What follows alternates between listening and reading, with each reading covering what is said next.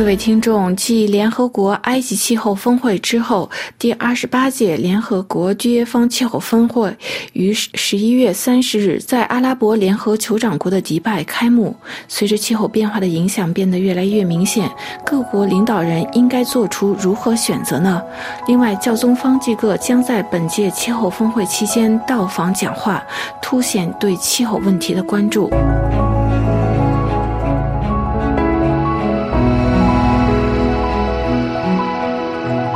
第二十八届气候峰会从十一月三十日到十二月在阿联酋举行，全球大多数国家的代表都将出席迪拜举行的本届气候峰会。此前任命阿布扎比国家石油公司的首席执行官勒比尔担任本届气候峰会的主席，已经引发争议。特别是石油的排放是导致全球温室气体升温的主要原因。本届第二十八届气候峰会议程繁忙。有关于热浪对人体健康的影响，以及贸易在缓解气候变化方面可以发挥的作用备受关注。为了向清洁能源转型，世界各国的政府已经在2022年投入高达7万亿美元，这一数字相当于全球 GDP 的化石燃料造成了全球温室气体排放百分之七十五以上。从全球的整体经济发展来看，实际上要付出两次代价：一次是为生产提供资金而产生的。温室气体排放，另一次是为了减少这些排放而造成的环境损害提供资金。一些气候专家预计，在本次气候峰会期间，就逐步淘汰或减少化石燃料方面不会出现任何重大进步，但重新调整补贴，通过施加压力，可能对去碳化或者储存碳技术产生重大的影响。另外，在甲烷排放和进行可再生能源转型方面也会取得进展。中国和美国在十一月初已经达成减排甲烷的框架协议，不过中国没有设定减排甲烷的具体指标。大家知道，甲烷也是重要的温室气体之一。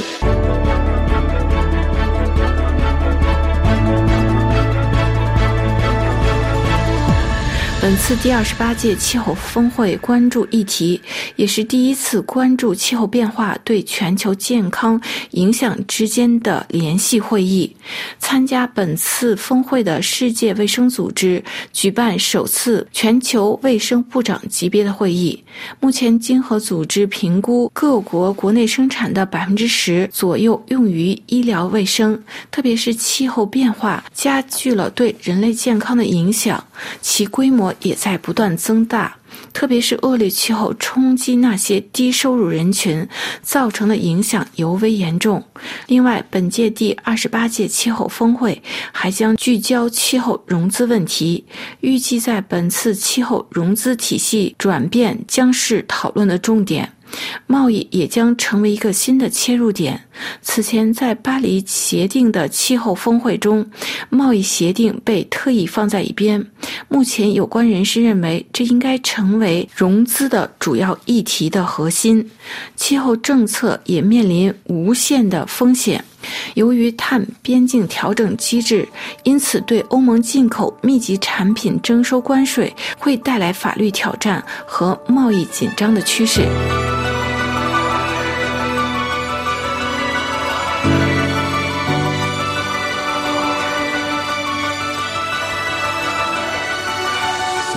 大家知道，在去年十二月，联合国第十五次缔约方会议注重全球生物多样性的框架问题出台。让自然对经济恢复贡献以及新出现的问题有广泛的认识。鉴于需要保护生物多样性问题紧迫，本次第二十八届气候峰会上可能重组生物多样性信用国际顾问小组，把关注生物多样性的讨论推到全球的舞台上。该小组可能会利用碳信用市场中出现的差距、经验教训和具体的措施。来推动生物多样性信用市场的发展。分析指出，生物多样性给我们带来了下一个主要议题，就是如何保证全球的粮食安全。本次气候峰会期间，十二月十日将讨论的主题是粮食、农业和水问题。重点放在如何投资、融资机制和推出耐水的粮食系统和农业的再生产。世界银行强调，在持续地缘紧张，特别是俄罗斯入侵乌克兰、以哈冲突升级之际，另外。厄尔尼诺气候现象回归等不同的气候变化的影响下，会影响全球的粮食生产和出口，同时让战争和环境难民激增，让全球的粮食不安全状况加剧。相关的谈判人士正在等待一份关于粮食系统转变的文本草案，旨在过渡到公正的、可持续的粮食发展，以便保证全球的粮食供应安全。另外，人类社会集约化农业生产加速了森林的砍伐，而森林对于捕捉碳至关重要。在南方国家，特别是非洲国家，农业生产必须进行可持续发展，以便实现其气候的目标。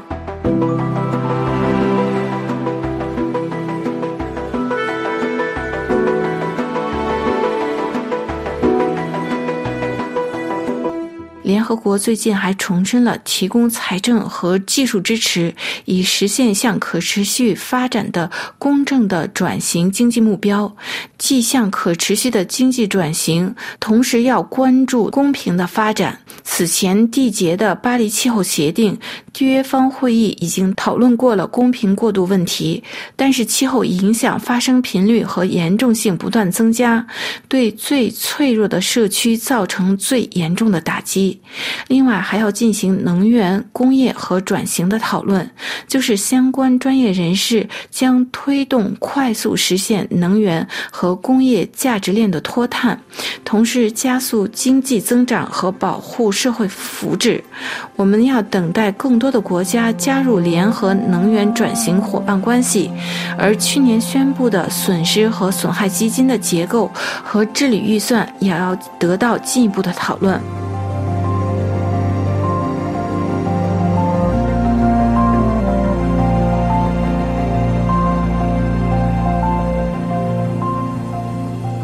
另外，联合国气候特使吉内肯在十一月阿姆斯特丹一场关注水的讨论会议上告诉法新社，在迪拜举行的第二十八届气候峰会中将关注水问题。这显示全球已不得不应对气候引发的生物问题的后果。荷兰四分之一的国土位于海平面以下，因此要负责第二十八届气候峰会有关水的协商。本次气候峰会关于水的谈判将围绕水风险和机遇，从农业到灾难的预防。根据联合国调查显示，过去的三百年间，全球已经损失了大约百分之八十五的湿地。美国世界资源研究所提供的数据显示。是，全球已经有约四十亿人每年至少在一个月内面临缺水的问题，而且如果各国不改变水资源的管理方式，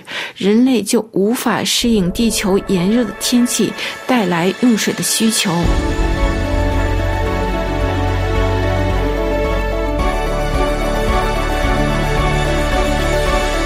另外，本次峰会期间，缔约方表示有八万多人参加，不仅有一百九十八个国家的政要、科学家、环保人士参与，罗马天主教皇方济各也会前往迪拜，在本届第二十八届缔约方峰会上讲话。方济各已经确认出席迪拜的联合国气候会议，教皇在十二月一日到三日出席本届峰会。他相信第二十八届气候峰会可能标志着一个关于气候的转折点。教宗认为要达成国际气候协议，旨在减少导致气温上升和温室气体的排放，并要帮助那些脆弱的国家应对气候的变化至关重要。此前，教中方济各表示遗憾，因为一些应对气候变化的措施有不足，特别是由于气候问题，世界正在面临崩溃，或许正在接近崩溃的边缘。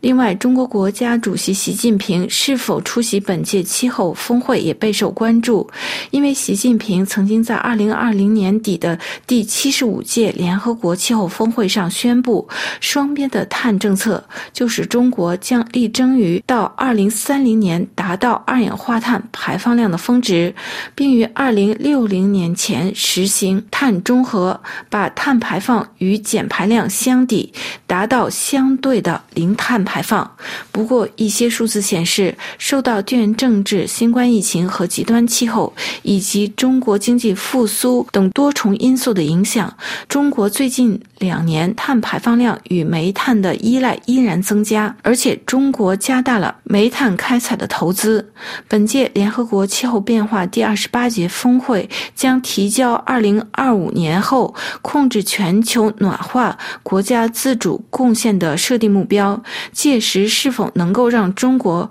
面临更大的国际压力来进行减排，也备受关注。各位听众，今天的专题节目由罗拉编辑播报，跟大家介绍二十八届气候峰会需要面临的挑战。感谢各位的收听，也感谢苏黑尼亚和 guilm 的技术合作。我们在下次节目中再会。